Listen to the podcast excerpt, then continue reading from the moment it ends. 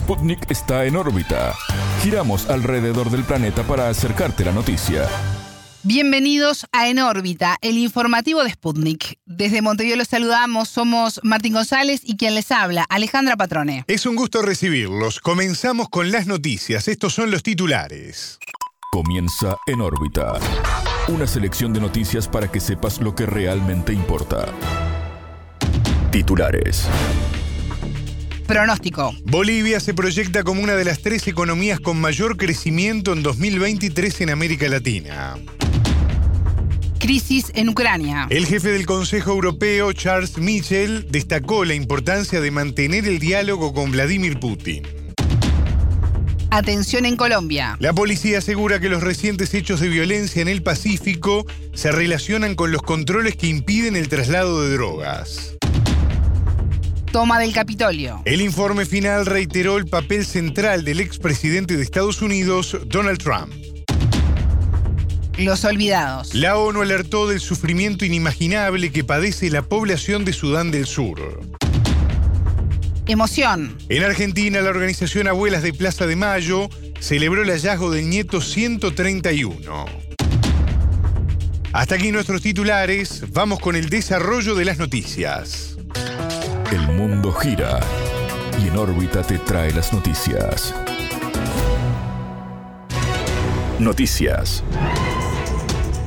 Pronóstico. Bolivia se proyecta como una de las tres economías con mayor crecimiento en el año 2023 en América Latina. El gobierno realizó el anuncio con base en estimaciones del Fondo Monetario Internacional, de la Comisión Económica para América Latina, CEPAL, y del Banco Mundial. El liderazgo estará encabezado por Venezuela, según el Fondo Monetario Internacional, con 6,5% y según la CEPAL, con 5%. En segundo lugar estará Paraguay con 4,3%, mientras al fondo de la lista aparecen Brasil con 1 y Chile con menos 1. En órbita entrevistó al analista económico boliviano Juan José Bedregal. Esto refleja eh, que Bolivia mantiene una senda de crecimiento estable, ya que, eh, dado el contexto internacional de la guerra en Ucrania, em, presiones inflacionarias a nivel mundial, eh, estancamiento de las principales economías del globo, bueno, la mayoría de proyecciones de crecimiento han ido a la baja. Muchos países incluso tienen previsto entrar en recesión el próximo año. Sin embargo, Bolivia está creciendo por encima de lo que pronostican los organismos internacionales y también está manteniendo una de las tasas de inflación más bajas de la región y del mundo. Por lo tanto, eh, para los bolivianos eh, significa una gran alegría rumbo a estas fiestas de Navidad, encontrarse con que eh, tenemos unas buenas previsiones de crecimiento económico para el próximo año 2023. El experto sostuvo que, con estos datos, Bolivia logra un importante posicionamiento en la región apoyado en la solidez de su modelo. Estas estimaciones muestran la solidez del modelo económico boliviano y eh, una vez más reafirman que la política económica aplicada por el gobierno del presidente Arce está eh, brindando estabilidad a la población. Esto lo podemos ver de manera interna en el crecimiento de la actividad del transporte, de la construcción. También los servicios financieros está creciendo, los depósitos están creciendo en el sistema financiero, la cartera también está creciendo, la cartera de créditos. Sin embargo, Bolivia se mantiene con la tasa de mora más baja de la región, o mejor dicho, una de las tasas de mora más bajas de la región.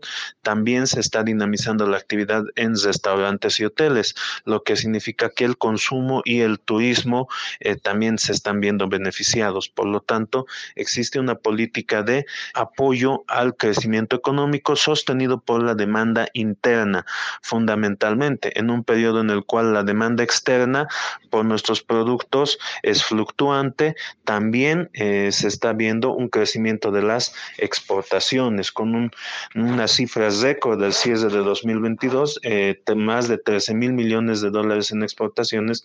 Nunca antes Bolivia había exportado tanto. Para el ministro de Economía boliviano, Marcelo Montenegro, su estabilidad económica y baja inflación son sus fortalezas. Bedregal sostuvo que construir un crecimiento a base de la demanda interna es la mayor fortaleza de la política económica del gobierno liderado por Luis Arce. Efectivamente, en la gestión 2022 se tenía una proyección de crecimiento de 5,1 em, que todavía es, es alcanzable según algunas estimaciones. Sin embargo, hay que tomar en cuenta que el paro cívico de 36 días en Santa Cruz ha provocado eh, más de 1.200 millones de dólares en pérdidas. Esto es eh, evidente que va a impactar y va a dificultar el superar la meta interna que se había alcanzado del 5 1%. Sin embargo, estamos seguros que Bolivia sí va a superar las previsiones de los organismos internacionales para este año 2022, que le daban a Bolivia entre el 3% hasta el 3,2%. Bolivia va a superar las estimaciones de los organismos internacionales, lo cual refleja eh, la solidez de la economía boliviana y la estabilidad. Por lo tanto, de un lado se tienen políticas de impulso al sector productivo impulso a la oferta y del otro lado se tienen políticas de impulso a la demanda, lo cual genera nuevamente dinamismo en la economía, crece la demanda interna y el modelo económico, social, comunitario y productivo lo establece así, un crecimiento liderado por la demanda interna.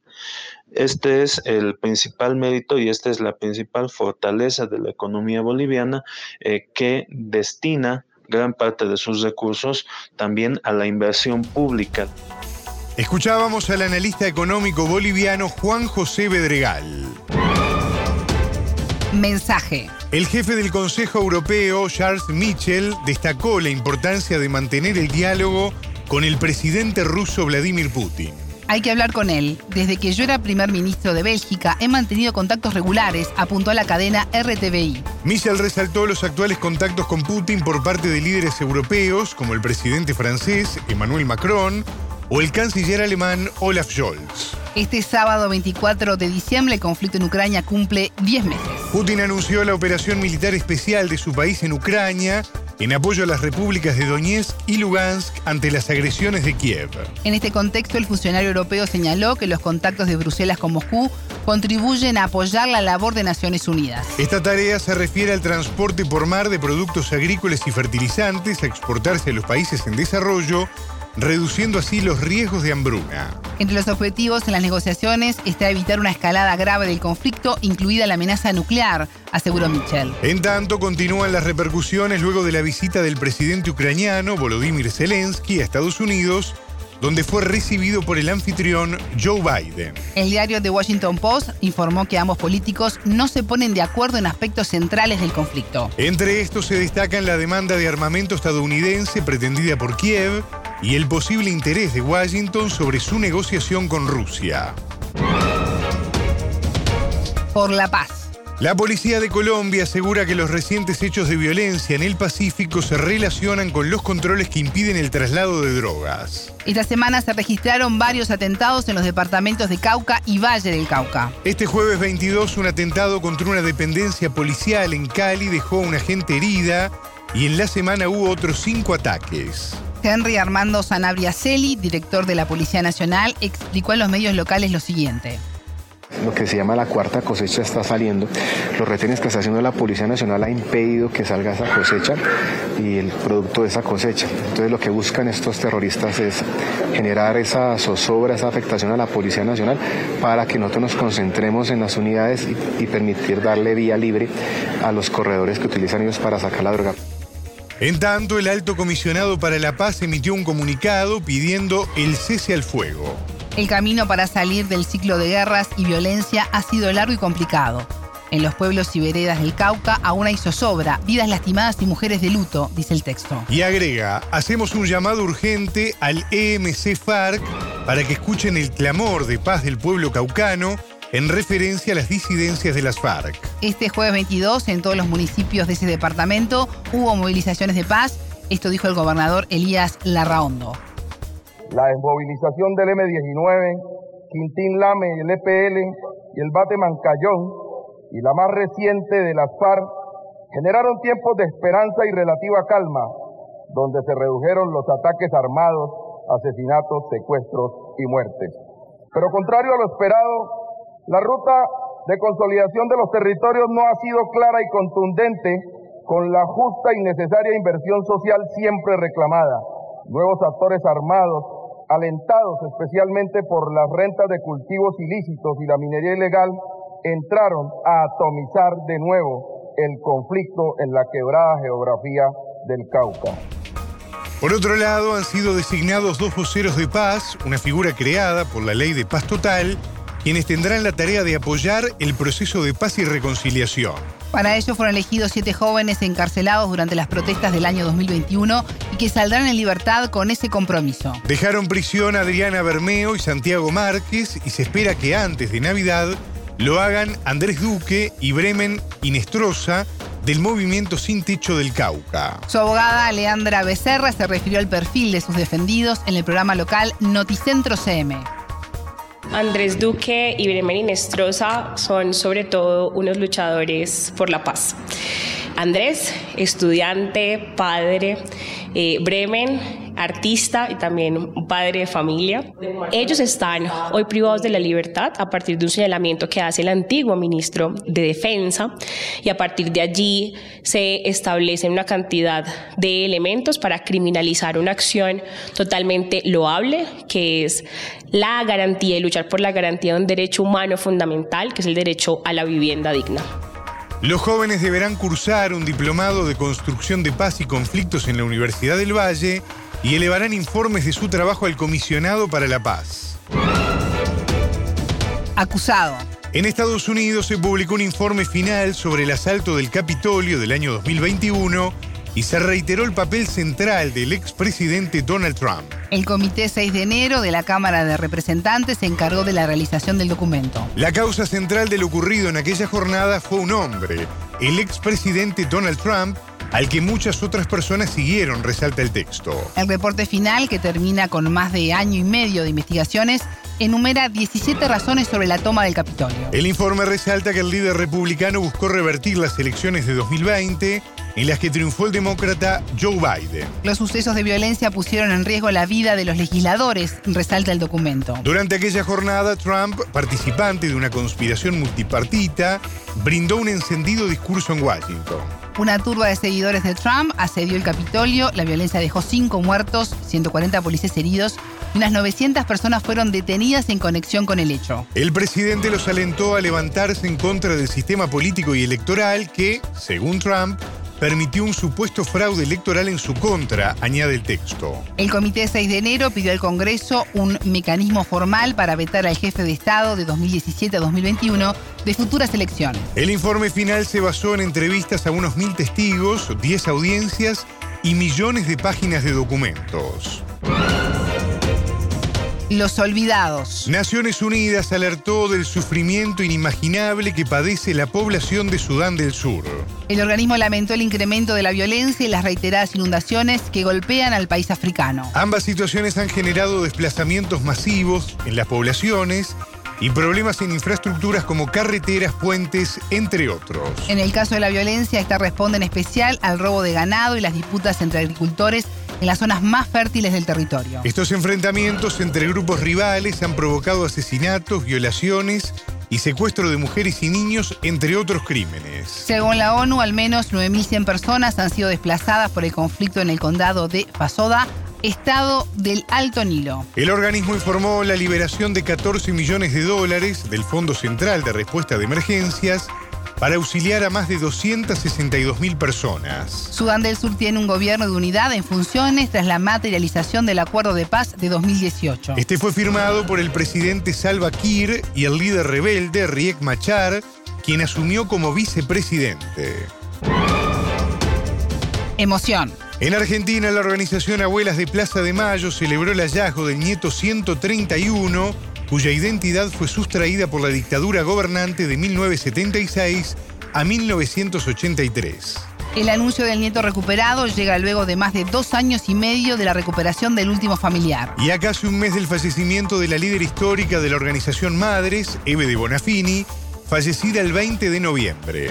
La titular de la organización, Estela de Carlotto, informó que el nieto es hijo de Aldo Quevedo y Lucía Nadín. Ambos eran militantes del Partido Revolucionario de los Trabajadores, Ejército Revolucionario del Pueblo, secuestrados entre septiembre y octubre de 1977. En órbita conversó con el corresponsal de Sputnik en Buenos Aires, Juan Lehmann.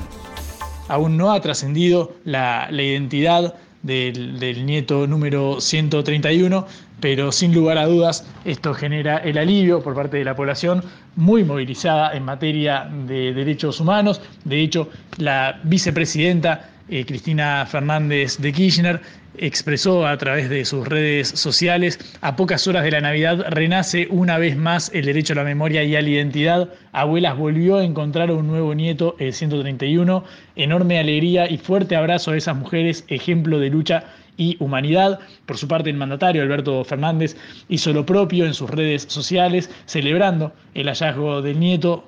El mandatario declaró que es una alegría infinita cerrar el año de esta manera, como dicen ellas, nos ilusionamos con que cada vez más hombres y mujeres puedan recuperar su identidad como los 131 que ya lo hicieron. Gracias por siempre, abuelas. Esto refleja el sentimiento de una gran parte de la sociedad que aún recuerda y tiene presente la consigna de memoria, verdad y justicia por las víctimas del terrorismo de Estado.